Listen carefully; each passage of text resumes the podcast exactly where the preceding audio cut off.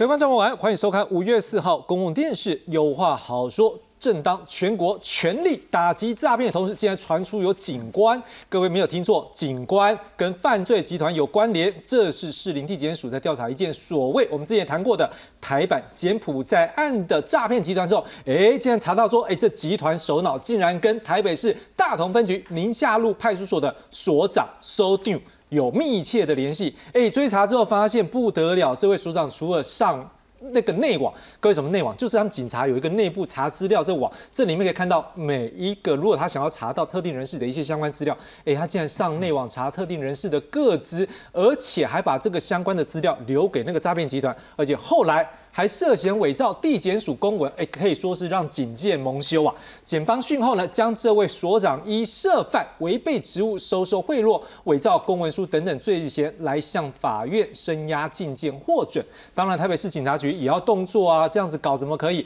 所以依照规定把他予以免职。当然，这个主管大同分局长呢，也要任命了哈。一样记过两次，因为这都有连带你督导不周等等的。好，当然呢，诈骗没有只有这一件，另外一起新模式这个诈骗案件呢，目前传出被害金额高达二十五亿元。各位，你没有听错，这是被骗的金额，这不是什么我们的公共建设的预算。各位，我们公司一年得到是九亿，你看这二十五亿可以几个公司的预算？来，各位，这个就是号称 P to P 不动产借贷媒合平台，一个叫 IMB 这个的平台，它涉嫌是。他的这个创办人，他用一个假债权啊，骗你说啊，来哦，你来投资哦，然后这个利息很高，你可以赚到很多钱。可是各位都是骗。自救会现在声称超过一千人受害。检警呢，在宜兰的饭店阿盖利亚丢了这个逃亡的主嫌曾耀峰，还有多名的核心干部呢，也陆续落网。当然啦，这名这个主嫌的名下有好几笔的不动产跟土地，是不是已经脱产？现在还要厘清。而警方目前受理报案最新统计有三十九位被害人，而且很不幸的。登记受害金额目前就已经超过一亿五千万元。各位啊，狼 K 啊，这两起案件引起各界关注，所以行政院也很巧，在今天的行政院会里面推出打诈行动纲领一点五版，有哪些内容呢？还有一个口诀啦，一清二和三灭四灭，还有五步主角诈骗。好，意思大概就是说用各个部会好来做一些处理，好像是内政部啊，好，他可能就是教大家如何去了解什么是诈骗。好，然后呢，这个 NCC 把一些诈骗的金流啊资讯流给堵起来，然后呢，这个金管会阻止这个诈骗的金流运作，然后当然法务部来惩罚这个诈骗。好，希望能够达到减少哎大家不要注意去接触到他们，或减少误信，或是减少损害的三减这样策略目标。不过这样的方向是不是有效嘞？没有关系，行政院明天还有一招。来，行政院长陈建仁还要出席行政署办的一个叫做“艺人参与”的记者会，希望用艺人来做宣导，让一些比较容易被骗的族群来撩盖工卖 Q 狼 Panky 啦。好啊，这些东西有没有效呢？我们今天晚上邀请专家学者一起来检视，介绍今晚来宾。第一位介绍是名誉律师事务所主持律师许世伟，许律师。好，大家晚安，我是徐世伟律师。好，第二位介绍是民传大学犯罪防治系副教授王博奇，王老师。呃，主持人还有各位观众朋友，大家好，我是民传大学犯罪防治系王博奇。第三位介绍是南台科技大学财经法律所所长罗成忠，罗所长。各位大家晚安，我是南台科大财法所罗成忠。最后是财经节目主持人阮木华。最雄观众朋友，大家好。好，谢谢木华哥，也感谢十位来宾。今天晚上，我们就先从这派出所收丢跟这诈骗集团搞在一起的案件来看起。所长真的有伪造文书吗？所长真的有跟蓝道联络吗？戴眼镜、身穿黑衣男子保持沉默，被带往士林地检署复讯。他是台北市大同分局宁夏路派出所的叶姓所长，三号会被搜索约谈，因为他跟这人有过密切联系。身上的东西收一下。绰号蓝道的杜姓男子犯下台版柬埔寨案，作为诈骗集团首脑，涉嫌囚虐六十一名被害人，造成三人死亡。检方介入侦办，向上追查，更意外发现叶姓所长替他做了不少事。叶姓被告涉嫌泄露他身为警察而知悉的相关资料，并且提供伪造的法院公文书给诈骗集团成员，借以收受诈骗集团成员交付的贿赂。除了上内网查特定人士个资，还涉嫌伪造地检署公文，假冒侦办这起案件名义，跨分局调阅侦办进度资料。尽管涉案所长没有坦诚犯行，也否认有收贿，四号还是遭到法院裁定羁押禁见，全朝贪污、泄密及伪造公文书等方向侦办。涉案明确，而且情节重大，好那将依公务人员考绩法以及警察人员人事条例。何以一次记两大过免职。警察爆出风纪事件，台北市警局火速开闸，以叶姓所长涉案明确为由，进两大过免职。分局长也因督导不周，记过两次。如今除了要持续理清有没有其他同仁涉案外，叶姓所长的涉案程度是否有收钱办事，又或者跟诈骗集团挂钩，成了共犯结构，将是检方接下来的侦办重点。记者陈一峰台北报道。来，回到现场，我们还是要把他这个案子到底什么样的状况，公侯打给听。来，我们一边来搭配我们的一个图卡，让大家了解大概状况。好了，总之你刚听完我讲，就大概知道，哎，不是有一个叫什么电影啊，什么人间道友，哎呦，真的是真实上演吗？好，我们都已经讲说这个案子是一个叫台版接捕案，现在有一个人间道，怎么回事呢？我们来看一下，就是这个抓到这个主嫌叫蓝道。好，然后呢就查说，哎，你的通联记录安装安装，结果我们就发现一件事，来，发现什么事情？这个手机对话里面查到安啊，那我记得是。卡基郎，这个谁呢？台北市警察局大同分局宁夏路的派出所叶姓所长。好，他跟这一个怎么会跟这一个呃诈骗集团那么熟嘞？就开始要去调查嘛。好，就调查发现，诶，有一些问题哦。为什么有一些问题呢？因为发现这有媒体讲了哈，说在四月份的时候，他好像有受到一些。要求说，哎，我是不是可以来调查一下相关的案件？然后他就跟检察官有这样被抓到，他就跟检察官讲，没有，那时候就是朋友请托啦，所以提供一些民众各自只是纯粹帮忙，没有对价关系。可是有媒体报道说，哎，检警调查之后发现，这个叶玉兴四月六号、四月七号两天在侦办一起诈骗诈欺的警示账户案件的时候，连续两天。调了好几个人头账户的流向，这都是内网的一个资料。然后呢，还在这段时间把这些资料哎传给我们刚刚讲的那个蓝道。好啊，各位，这位张，各位你想想，这能够看吗？好，然后呢，于是这个叶姓所长呢涉嫌外泄特定人士的个资，篡改查询资料。所以我们刚刚已经看到了。士林地院裁定，这叶姓所长羁押禁见。台北市警察局也把这位叶姓的所长怎么样呢？记两大过免职。但是比较好玩是，各位去他办公室、去他住家搜，哎，有查到什么电脑、手机、另外发现四万块现金。好，所以这是不法所得嘞，这个大家要去关注。当然，为什么要帮蓝道查资料，而把自己好好的前途给破坏掉？这也是警方跟检方要来调查的。所以我要请问一下徐检啊，当然好，我们再介绍一下 第一位我们的来宾。来，我还是习惯叫你徐检，因为你之前这件事情就在检察官的。来，来，律师呢？之前我们先介绍一下啊，我们徐律师之前在北检就是负责这个金融犯罪，好，也有一些这个特殊像电脑诈骗的案件了哈。好，我想可以问一下，就这样的一个案子，当然今天看到它是一般的，我们讲说之前是一个柬埔寨的一个诈骗案，可是我不知道一件事情是，警方如果在里面有警方的人穿针引线，把一些资料提供给这不法的分子的时候。是会让他们比较好来做坏事吗？还是说这个没有太大影响？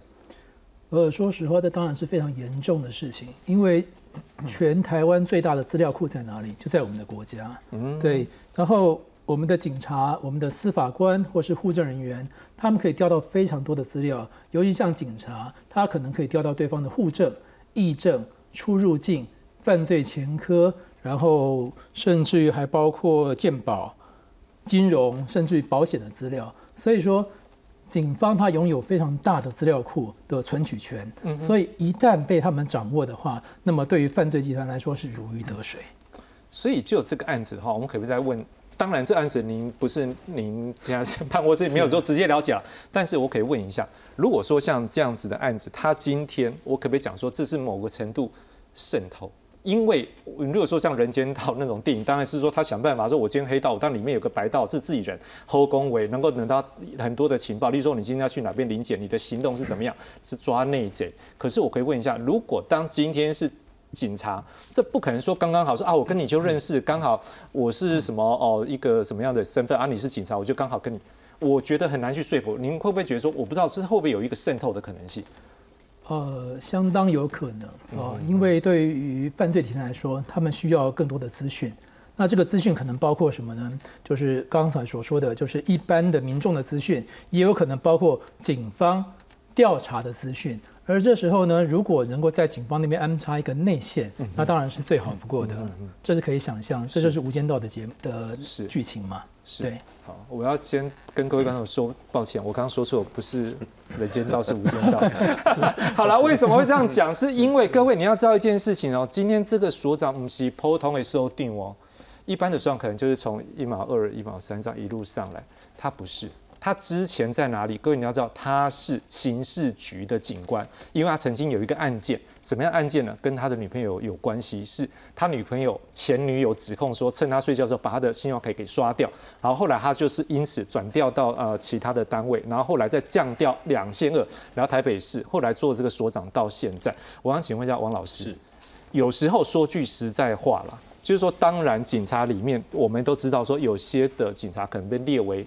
一个问题，但是像有的人他真的被渗透了，嗯哼，好，那今天甚至是被诈骗集团所利用的状况之下，我们今天看到啊，局长也要被记过连带啊，可是我想问一件事，说如果说诈骗集团或者是任何的犯罪者要渗透进来，我们的警方到底有没有一个内部调查的一个机制，可以去预防这样的事情？而且今天更糟糕，诈骗呢，多少的民众可能因为这样子是钱不不见，是是。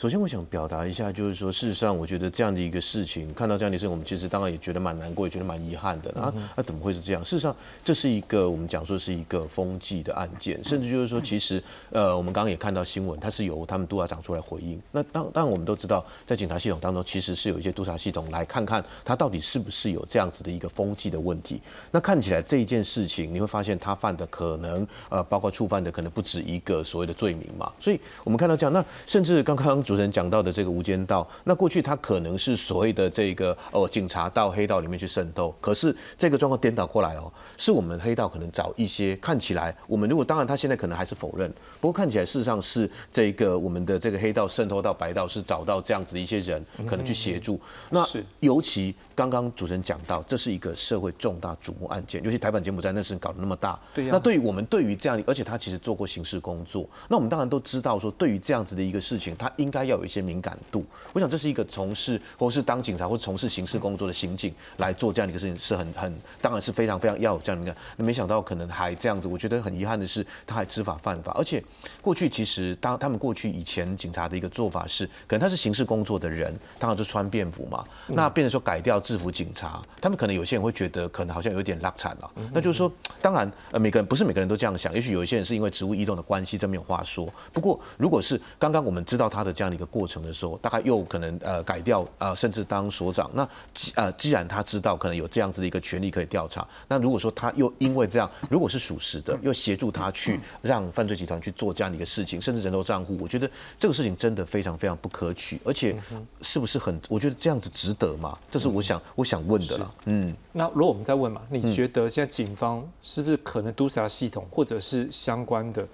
也应该去做一个思考，有没有一些更多机制？因为今天可能是诈骗，改天如果是组织犯罪，是或者是暴力犯罪，这更恐怖呢？是。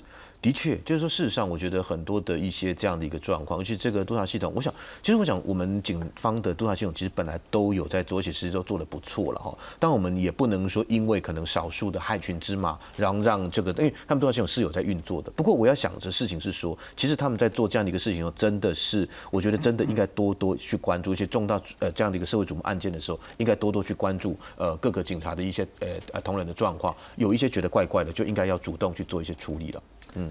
好，今天除了这一个，说的也是气。来，所长既然是跟 这个诈骗集团搞在一起有关系，另外一个大家很关注的就是二十五亿。各位有很多民众因为好 相信说有一个 P to P 的叫不动产借贷的一个媒额平台，好这边好像我把钱借出去可以赚比较多的利息钱哦，所以他就用假债权来骗大家投资。我们刚刚讲了，哎，超过二十五亿呢。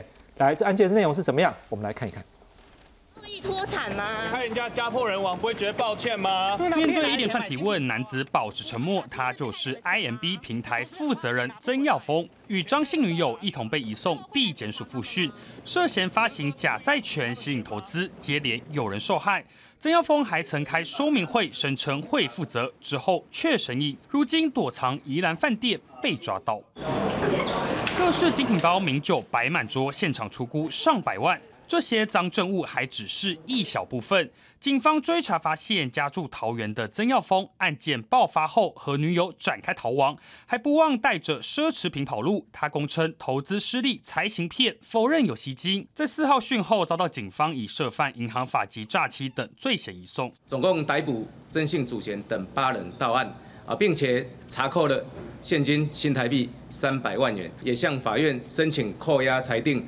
呃，范闲名下的十三笔不动产，曾耀峰名下十多笔土地不动产，警方已向法院申请扣押裁定，只怕他早已脱产。另外也逮捕多名核心干部，而 IMB 背后的川城集团有多家子公司，就有员工喊冤，他们跟诈骗没关系。与 IMB 相关业务毫无关系的我们，明明是生技公司的员工，也开始有人就是被勒索。承受很大的压力，也希望社会大众不要把我们当成共犯来看待。突然收通知不用再上班，担心资遣费拿不到，桃园市劳动局前往调查，发现已经人去楼空，将提供受害劳工协助。那债权投资被害人，光是警方获报就有三十九人，损失破亿元，钱追不追得回？部分被害人很消极，有一些人是自己先提起一些民事的诉讼，大家都很失望。好像报了也没用，告了也没用。被害人认为，多数有顾虑不报案，但被骗金额肯定超过二十五亿元。只是主嫌曾耀峰因为诈欺等案被通缉，在外用曾国伟这假名招摇撞骗，更被查出有四海帮背景。P to P 平台政府一直无人监管，现在反倒沦为黑帮的犯罪工具。记者传承一封专属于台北台湾报道。好，当然观众们也会好奇啊，这几人那骗的这厉害，那骗个李泽狗也好，来我们看看他怎么骗的，大家才知道，下次不要被骗。来，我们看到的是他成立一个叫做不动产借贷平台，意思就是说我可以做二胎的房贷，好啊，然后呢，你来这边可以把钱借出去，好，然后呢？他在二零一五年成立，到二零一九年的时候，他大量卖债权，改采线上的合约。可是这时候开始，慢慢的大家就会发现，糟糕，本金利息拿不回来了。为什么？我们来看一下这个案子的状况。来，二零一五年呢，这个台湾金融公司成立一个 P to P 的 IMWB 的借贷媒合平台，透过办活动和亲友介绍，有网络借贷媒合。到他进行什么呢？债权的投资还有认购，所以台湾金融每个月支付他投资人的利息，但从去年十二月开始便没有支付。好，那后来呢？现在查出来它是一种这个叫做一个庞氏的一个诈骗方式，也就是说，反正你前面先来的，好，你会拿的利息是从后面我骗到钱再去往前面补。那当然一直骗一直骗，然后一直补一直补啊，可是到最后不够嘛，所以后面从十二月可能就现金流不够，就没有办法再支付了。好，刑事局现在逮捕了主嫌曾耀峰等等八人，查扣会员名册。虚伪的债权文件，初步清查三十九名的被害人报案了。光这三十九人目前登记的吸金的数字是一点五亿元，但是根据大家受害人所组的自救会，现在看起来是有五千多人的受害，而且吸金二十五亿。我想请问一下罗老师，哦，这个案子我们不知道会是台湾史上的最大怎么样嘛？我们还不清楚，但是我们会知道一件事情，它挂着 P to P。感觉上这样是一个哦，很科技呢，很 fashion，而且看起来也是很合理的一个模式。啊，那也最后变成是一个吸金诈骗呢？呃，我想哈，呃，在看这个节目的同时，应该很多的观众都在划手机哈，所以我这边想请各位观众同步做一件事情，是。在看这个节目的时候，把手机拿出来打红圆案。哦，所以为什么红源案是说？共姐，我觉得笑脸比我们这样，红源是江鸟红，啊源是水源的源。是是是，就是说为什么我要提这个老案子？是说哈，呃，有一点年纪的人大概都知道这是怎么回事。好，那年轻人要学是说，其实，呃，人类能够从历史学到的唯一一件事，就是永远没有办法从历史上面学到教训。是，所以呢，如果说我们曾经看过红源案的那个例子的话，再来看这个例子的话呢，其实。就一句话就可以解决，就是说哈，只要有人说我是保本加上高利息，而且他的利息可以付到九趴、十趴、十一趴的时候，基本上大家不要怀疑他的预设就是诈骗。OK，好，那我们今天不要去谴责被害人，但是基本上的话呢，我们就想说，如果说今天你不是被这样的一个高报酬冲昏了脑袋、冲昏了理性的话话，你会上钩吗？OK，好，当然银行的利息是零利率低到不行为止，但是我相信现在还是有非常多的一个合法的管道可以去做商业投资嘛。哦，那它不可能是八十十二没有错，可是基本上就告诉就就其实这个历史就告诉过你是这样，只是说它会爆，什么时候爆不知道。那报在谁手上不知道，那大家都以为说呢，我不会是那个接炸弹的人。可是呢，就像刚才的那个图卡里面讲的一样，说，哎，好像二零一五年成立以来的话呢，哎，经营都非常完善。但是从去年十二月以来的话，好像出状况了。所以你看看前面从哎三四年的过程中，大家也很 happy 呀，好领了可能一个月十几万的一个利息，所谓的利息支出吧。那真的天下有那么好的事情吗？下一个问题是说，真的有那么好的事情轮得到你吗？我觉得还是一样，就是说回归理性的投资的概念。慎选投资标的，我觉得这个才是我们可以从历史里面学到的教训。好，大家也会想是说啊，P to P 听起来的就厉害，科技啊，应该是波山也格朗片啊，还是新的潮流啊。相比 P to P，我们来看的，大家就会知道，来 P to P 是什么呢？有一个说法叫做点对点 （peer to peer） 或者是人对人 （person to person）。好，反正就是我们现在我就跟你直接对。好，那什么意思呢？我们例说我要借钱。好啊，你要借钱给我。好，我们原本过去是透过银行，因为你把钱存到银行去。好，然后呢，我再去银行把你借给银行或存在银行的钱，我把它借出来我用。好，所以以前有一个银行嘛，但是问题是你想想看，如果一个中间银行有一个人多在那边抽，好，那当然你的利息会比较少。而我这边付出的利息，我要去借钱，利息也会比较高，所以两边去综合之后，哎，你是不是就可以省掉很多的利息？所以借钱给别人的，哎，你利息会比较高，然后我去借的人，我利息会比较少，两边都有好处了。所以我们就看到借钱方这边原本一银行好乱讲好了，假设银行借给你，假设是四趴好了，四 percent，可是如果你今天透过这个，可能少个一趴或少两趴都有可能啊。好，那投资方那边呢也是一样啊，我可能借给银行，现在利率很低嘛，好，可能一趴多，可是我如果透过这样方式，看起来可以比较多，可是问题来了。有这么好的事吗？就像刚罗老师讲的，五价后康内待机吗？好，所以这时候就会有一个状况是，如果这样的状况变成是有人要借钱啊，你有钱就借给他，那这种民间借贷，哎，听起来也是对啊。好，可是问题就来了，各位。因为 P to P 你少了一个什么东西，没有银行的中介，这可能会有一个风险在。可是也不要忘记 P to P 的发展，现在有一些国家已经变成是非银行借贷的主流。我请问一下木华哥，如果说这种状况，有时候对一些观众朋友，对，尤其没有接触很多金融工具的朋友，甚至他可能上网去查，像罗老师你刚开上网查，有的朋友没有那个时间或那个经验，懂得怎么去查的时候。P to P 哦，好厉害！一个新的科技，科技感觉上就是很厉害，不会骗人啊。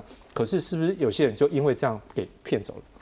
大部分的诈骗它都要包装啊，嗯，它包装在一个堂而皇之的这个架构之下，哈，引你入壳啊，啊，就套句最简单的话，就是你要人家的利，人家是要你的本啊。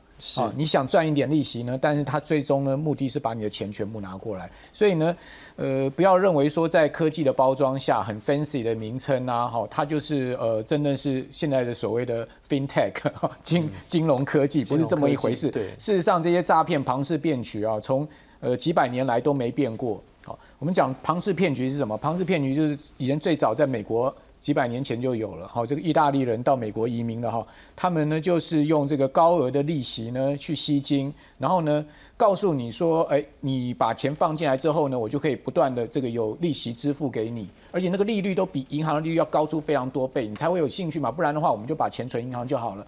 好，那呃，他后面有没有这个保证呢？那就要看说。诈骗人到底是什么？如果他是一个赫赫有名的这个士绅，也许你就相信他了，对不对？哇，好有名的人，比如说马多夫，大家都听过，那是最有名的庞氏骗局。他曾经是纳萨克的主席，哦，当了很多年的这个华尔街里面的呼风唤雨的人。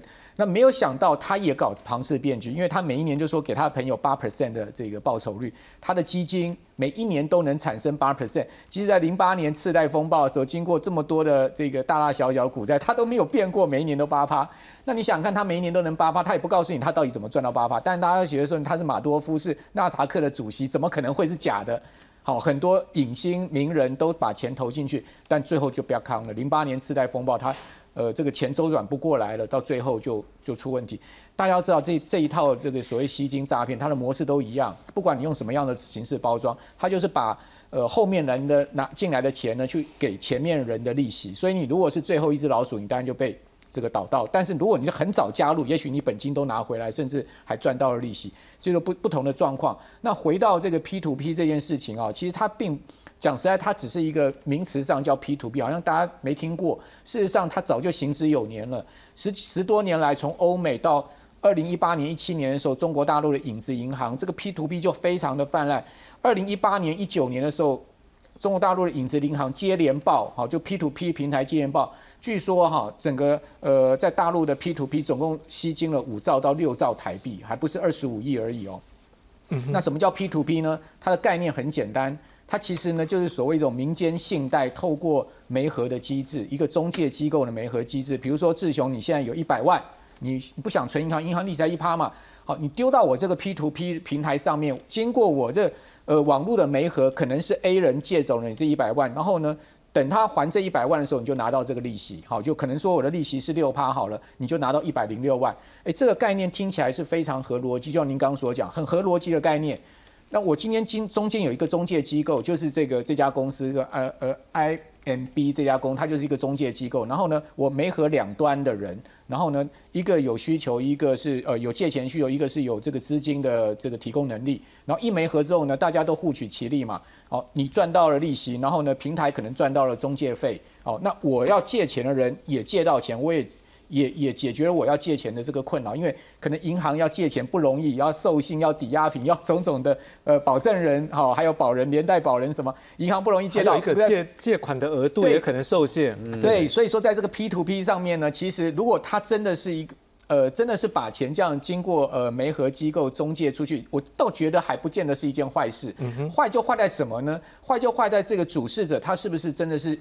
真的是在做媒合的动作。那 P to P 它现在上面大概有三种形态了哈。第一个形态呢，就是说，呃，它是一个无担保的借款，也就是说，我今天把钱丢上去，可能我借给学生学贷，哦，学生他需要学贷，那这个是没有担保。那那学贷倒掉，学呃这个学生不还这个钱了，你的你的这个呃钱也也拿不回来。那这个基本上是一个民事的问题。嗯哼哦，它本身应该没有诈欺的问题。诈我们一般讲诈欺是刑事。民事就是说，我们民间借贷，比如说我今天钱借给你志雄，我们签了一个借据，这个是民事的问题。我没还钱，你不能说我骗你啊，我是真的还不出来。我也跟你，我借钱的时候我也跟你讲说，我可能还不出来啊，对不对？好，那这是一种，所以一般来讲，无担保的通常都没有人会去当傻瓜去借钱。是另外一种呢，叫做企业票贴形式。所以我今天是一个企业，企业我拿我的应收账款在这个平台上面去去去取得借款。啊，那这个是有一个票贴的，我可能开一张我的本票之类的，哦，应收账款之类的。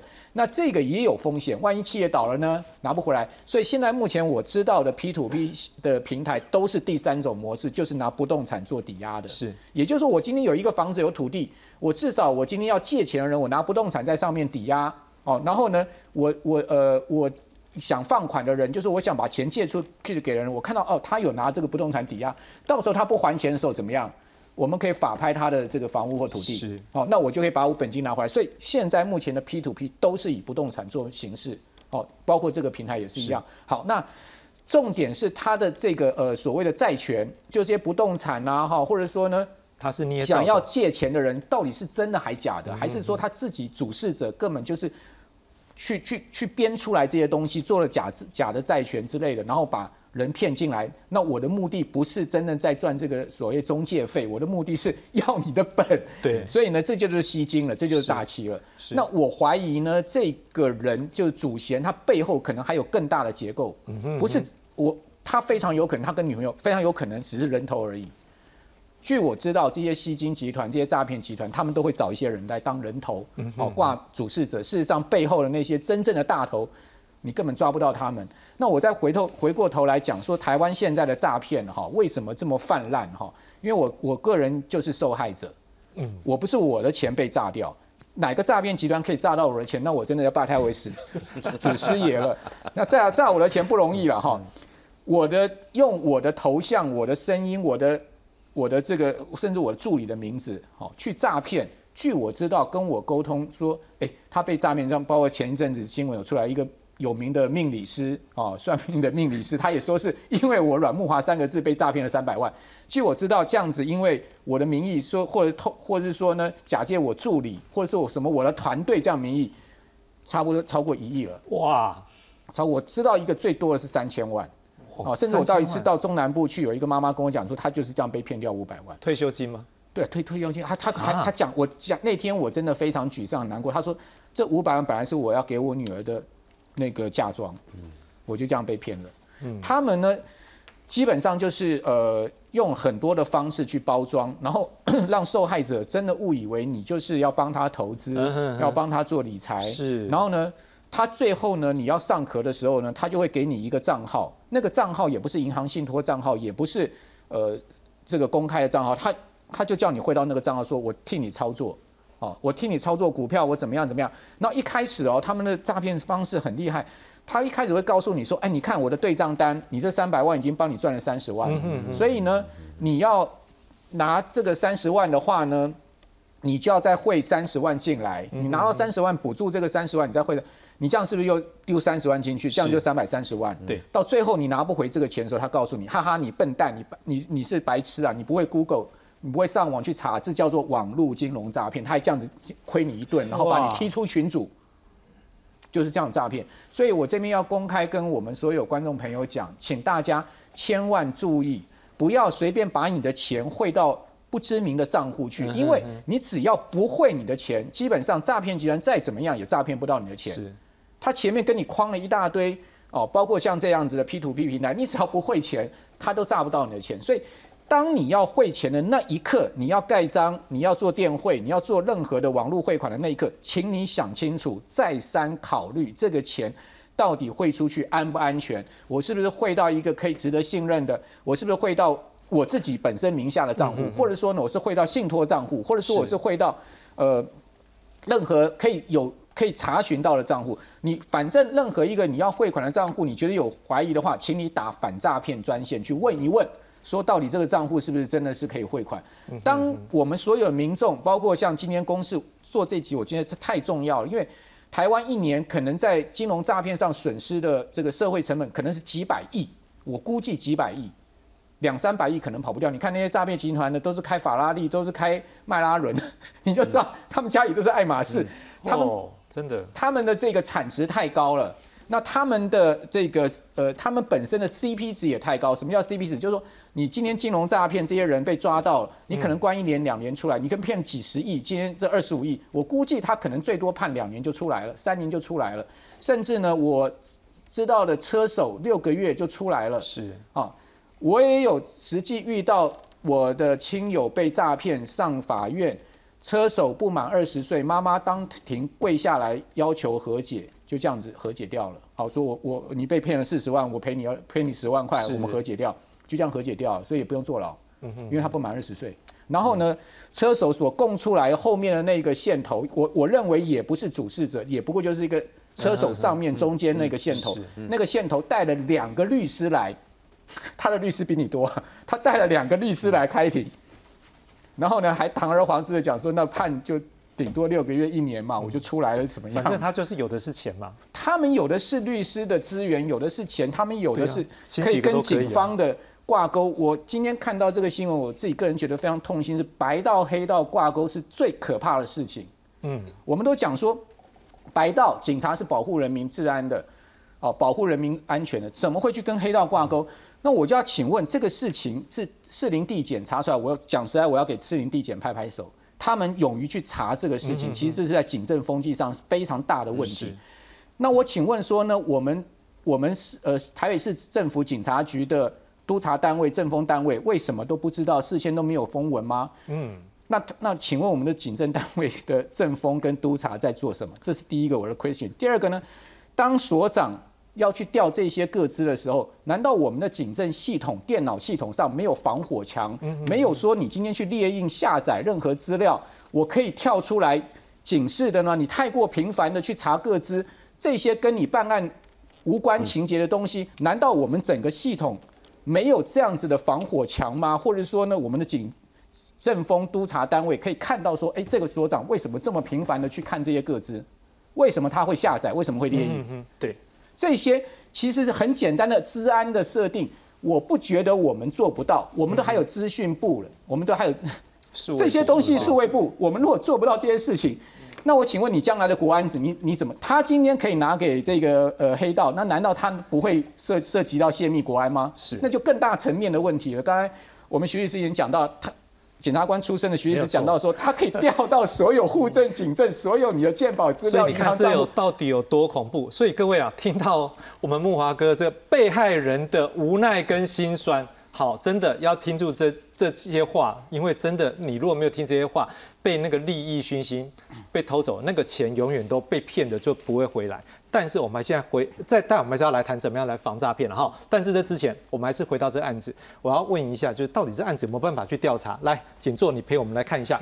来，这金管会主委黄天木说，哎，这 P to P 平台不是我们金管会特许的事业哦。好啊，所以我们那个金融评议中心不会受理。好啊，银行局局长是说，不是银行就不能经营收受存款。好，受托经理信托资金公众财产，好能够办理国内的汇兑业务。所以呢，这 M W。可能违反了银行法，会来移送侦办，而且已经送了。好，那银行局副局长他还讲说，P to P 的代借双方互相不认识，所以你很难去评估倒账的风险，而且网络经营的平台很容易发生卷款潜逃、诈欺、各资外泄，而且借出的款项并不是随时可以收回，这借款不能够保证回收。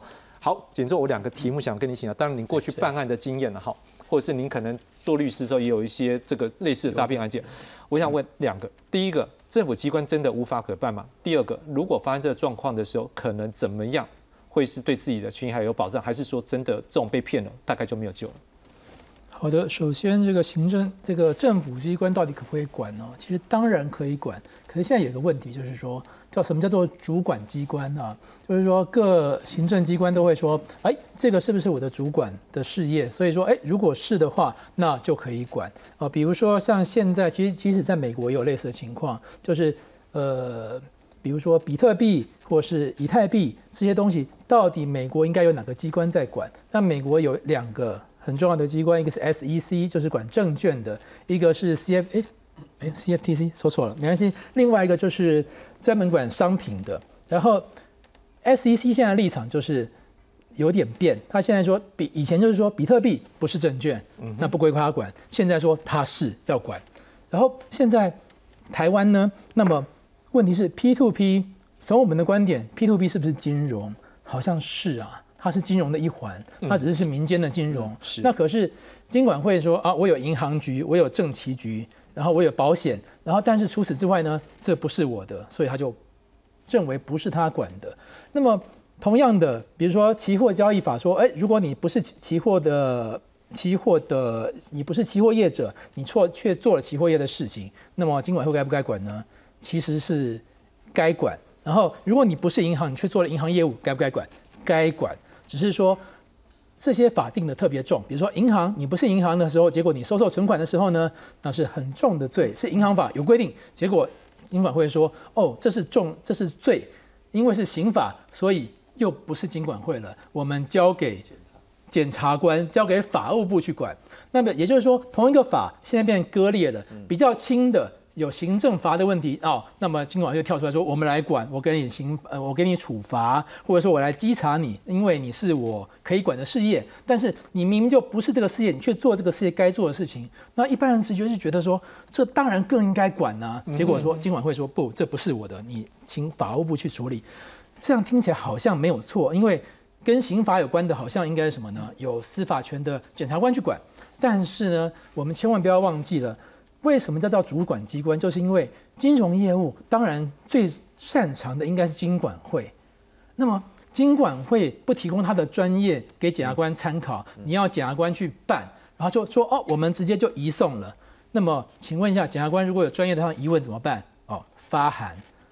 然后金管会呢，好窗口，然后呢开始公文履行，很久哦，非常久。然后专业，然后而现在检察官第一个。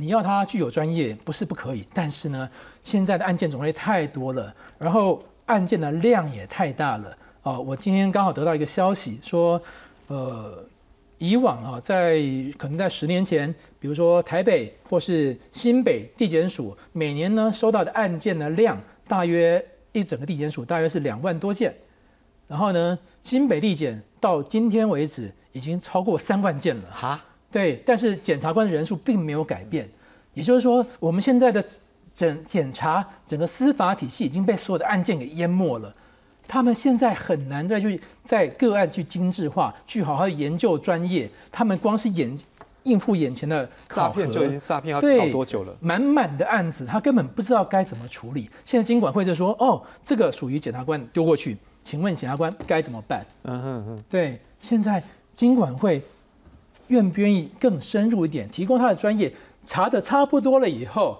然后再给检察官呢，这个就不得而知啊。如果像美国的 SEC 的话，他们其实他们手下有非常多的，他们有等于说有部分的司法权，他们可以做比较深入的调查，然后呢，甚至于可以提起直接提起民事诉讼。但是台湾呢，经管会说不，这不是我的业务，现在直接退掉。还有一个是说消息是说，现在去查金流，查到现在最后账户钱都已经转光转出去了，是这样还有机会要回来吗？还是被害人看起来这真的被骗走，这都是没有救了？好，基本上就是要不回来了，因为所谓的转走，绝大多数不只是人头，在就是说这个骗到钱之后，要怎么样把这个金钱呢，就是化整为零，或是变成什么呢？看就是隐藏它呢我们叫做洗钱。对，第一个就是断点，在国内就可以知道断点，比如说我把它提现出来，提现出来以后再分散在不同的时间。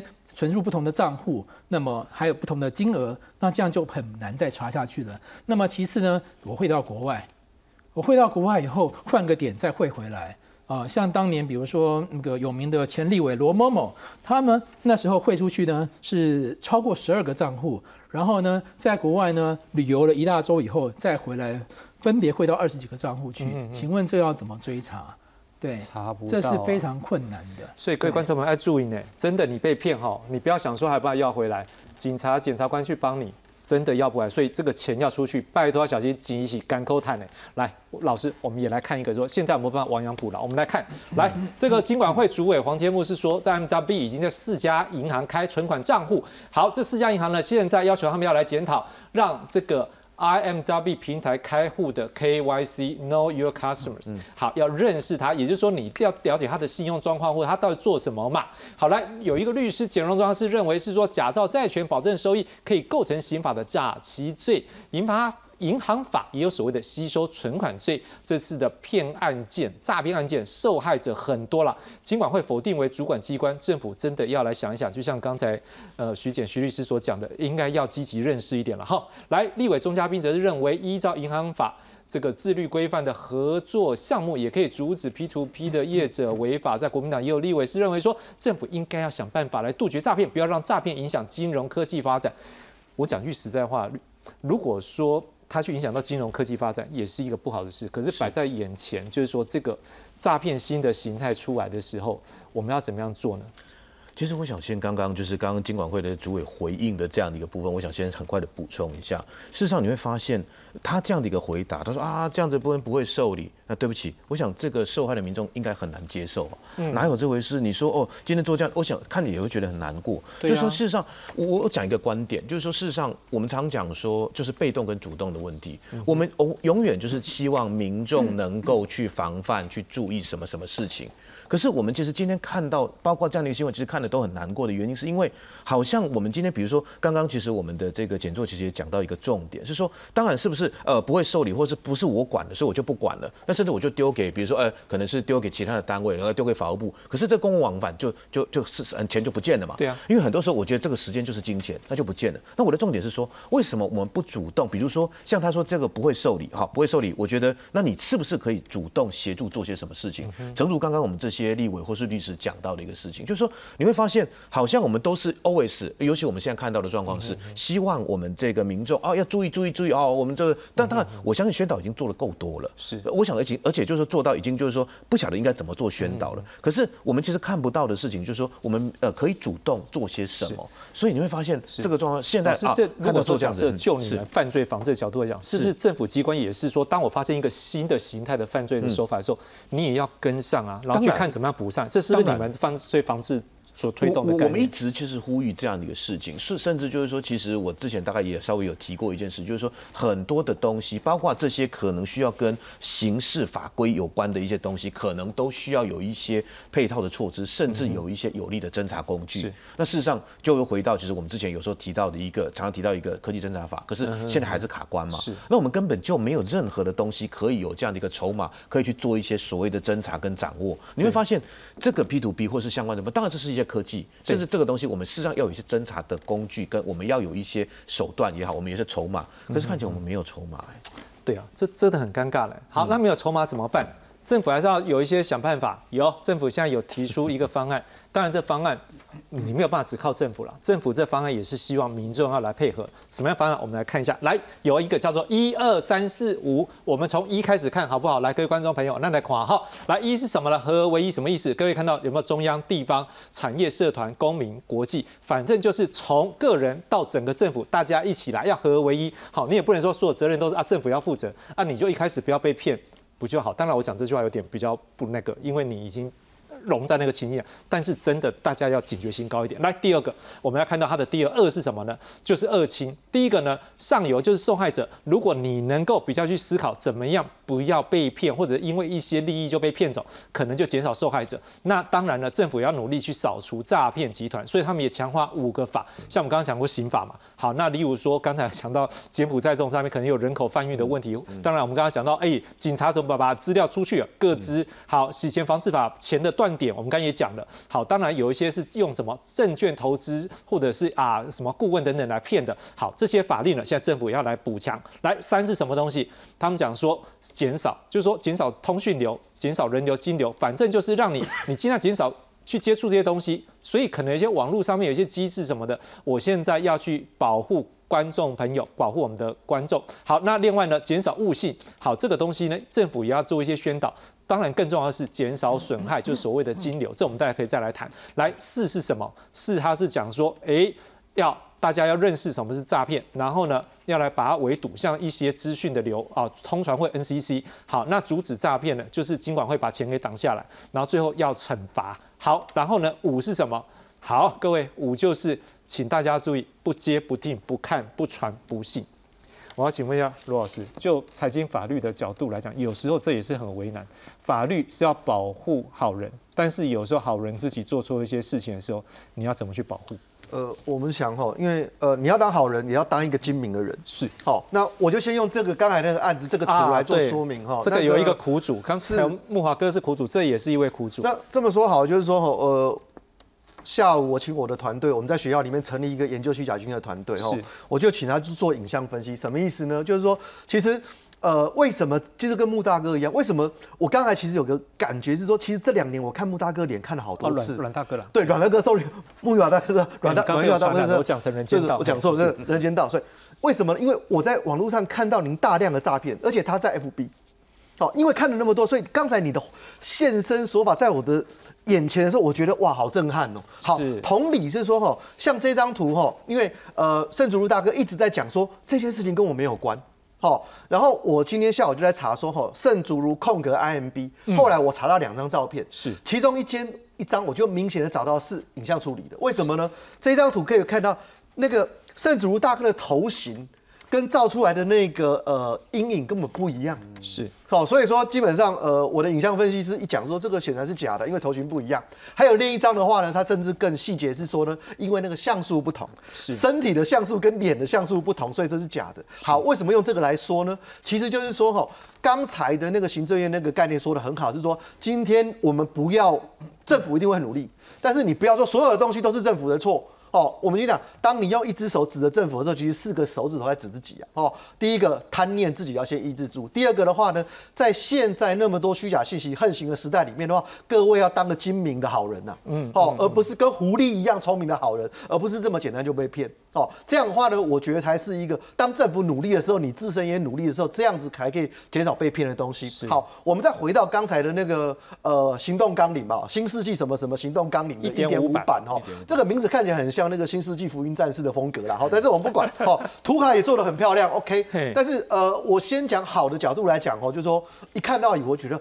终于政府动起来了。哦，像刚才那个徐律师讲到说，其实政府机关里面很会发生权限消极冲突，什么意思呢？A、B、C、D、E 各五个机关坐在一起，彼此都说这是他的事情，这不是我，这不是我的事情。好，那为什么今天行政院可以有那么棒的方案出来呢？因为长官跳出来了，说大家不要吵了，这个事情你主办你协办，这个事情你主办你协办，就是不要再推脱了啦。是因为。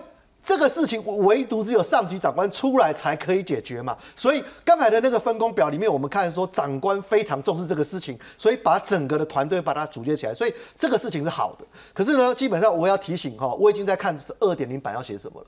为什么呢？哦，在我的团队这两年的监控里面的话呢，不要以为网络上的诈骗只有金融诈骗呐，错了。我就讲一个东西，刚才我们看不到卫福部吧？对，知道网络上有大量的食药的。诈骗广告吗？比如说，举个例子来讲，这两年最大的一个苦主叫做吴明珠中医师，他一直在讲说我没有在网络上卖药，我没有在网络上卖药，讲了两年没有用，而且呢，十那个以前十几个粉砖还会彼此说那个是假的粉砖，我才是真的，就讲我才是真的，那个也是假的，全部都假的，所以全部都假的。然后，所以这个我们讲说，基本上骗钱很痛苦没有错，可是卖假药卖这些东西会伤身呢。哦，所以这些东西的话，话难道不应该被规管吗？要，那可是显然不在我们这次一点零版、一点五版的角度嘛。再来呢，我又抓到一个，也是一个形态是真彩广告。我们南科有一个公司，有个很大的公司哦，他居然在 FB 上说要征作业员工。哦，我一看就怪怪的，所以我做两件事。第一个，哦，我请我的员工去打电话问，说这到底是怎么回事？结果呢，问回来以后。越问越奇怪。第二个呢，我直接问这个公司，你有没有在网络上真人？没有，我，他们说没有啊。所以呢，一方面我就跟这个我们南科的公司通报说，有人假冒你们的名义，而且用了 logo 哦，在网络上真人。然后二者的话呢，就直接我去跟那个 Meta 检举说这个广告有问题，下架。好，所以今天可能检察官更清楚说，为什么这些人在网络上要做这个东西？他要去骗歌资吗？还是什么？我们不知道。所以呢，我就说用这个话收尾说，其实他。它是千变万化，好，而且不只有金融，是各个领域。是。那这一次如果一点五版有，一点五版有意义的话呢，其实它就是说，好，我们就这个方向是对的，加大力道去做。可是呢，它的方向要更广的话呢，其实才可以解决更多的问题。是。当然啦，另外一个就是金流也很重要。来，我们来看一下现在银行工会他们有一些想法。来，我们来看到的是，来，现在呢，银行工会最近有要开会讨论一件事情，什么事情呢？我们先来看一下这个背景是什么。好。过去呢，这个受骗民众如果到银行去通报的时候呢，会把一些账户我们就列为警示账户。好，然后但是钱如果转出去，我就会通知下一间收款银行说这个账户有问题。好，然后收款银行如果接获通报的状况之下，会严格审查账户交易，如果有不法，就会对这个收款的金额做圈存或止扣，反正赶紧扣掉。好，扣下来不让你出去，所以二十四小时内没有办法提领。但是现在就是说二十四小时对警察或检察官够吗？恐怕是不够，所以银行工会说考虑要延长到。四十八小时，而且近期会开理事会讨论。我想请问一下木华哥，如果就这样的方式有效吗？而且我们也知道说，可能现在好像比较关注像是设定是说，哎，这个已经设定的这个转账户，但是可能一些免设定，恐怕是不是啊？应该说非固定设定这个部分，是不是反而是更恐怖的事情？我我觉得这个很有效啊，因为你要知道，从金流去防堵啊，这个呃诈骗被诈者的这个财务的损失是一个。呃，最后端的一个截流的做法，对，也就是说，所有诈骗集团他们骗到这个钱呢，他都是进入到这个呃所谓的假人头账户。那这种假人头账户怎么产生呢？因为现在很多无知的年轻人，他们才刚出社会，然后呢，他的同学或者他的朋友就怂恿说他，你你把账账号借给我，我给你二十万。好，我我知道我所认识的人就有他的。小孩子被这样被告，哦，就被这个被被利用为人头户被告，他们都会利诱嘛，好，利用你去呃把账号借给他。那假设说我们银行有一套这个所谓金流管制的机制，专门针对这种诈骗金流的话，我觉得很有效的是，它可以在最后的时候去阻止这个钱被提领出来。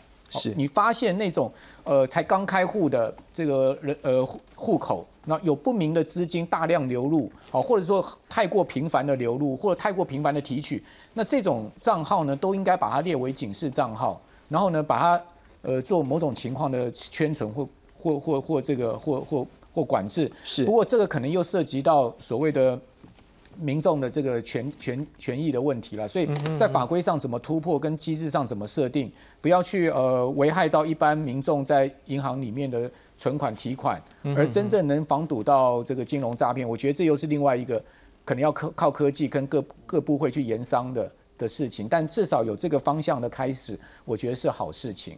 好，我们真的鼓励金管会说，看勇敢一点吧。银管工会如果他们说有话，也尽量的，因为不管是以这个约定的转账账号，或者是非约定，应该都要去思考问题。多救一个人是一个人。最后，我真的剩不了多太多时间，一个人三十秒，好不好？做个结论，好不好？来，请坐，徐律师。好的。你很无奈哈，讲到无奈，真的每个我们都讲到很无奈，真的。是的，这个诈骗是。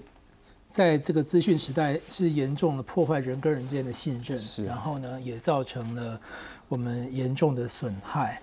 那可是要怎么样去解决呢？我们只能希望我们的主管机关勇于认识，然后呢，而且就像现在所做的一样，就是有了统一事权的机会，然后呢，去用效率、用速度来解决这个问题。是，好，王老师。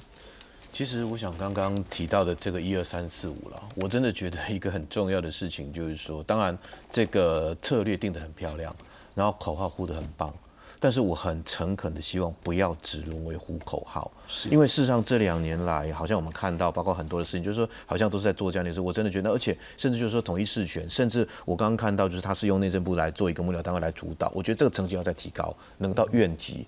出来主导，我觉得这这个效果会更好。不过看起来现在是怨气在对，但是他这边上面的图是还是画内政部。我们鼓励他把内政换成对对对对，没有错。我想对呃所有投资大众呼吁是说哈，从三十年前的宏源到二十年前的刮刮乐，到现在的所谓 P to P，未来一定还有新形态哦。所以说呃，它会有千变万化，但是呢，就是一点是说，不要再相信那种高报酬包投资的东西了，没有这种事情，全世界没有这种事情哈，还是慎选。合理的投资标的去进行投资，这才是对的。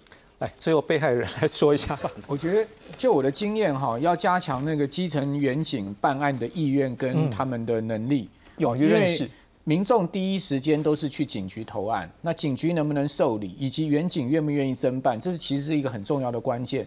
你要知道，其实。那个基层远景的 loading 很大，他们单单是打一个那个呃笔录，都可能都要打一两个钟头了。所以他如果大量案件堆积的话，你们去受理这种案件，所以基层远景的第一线的受受理案件的能力很重要。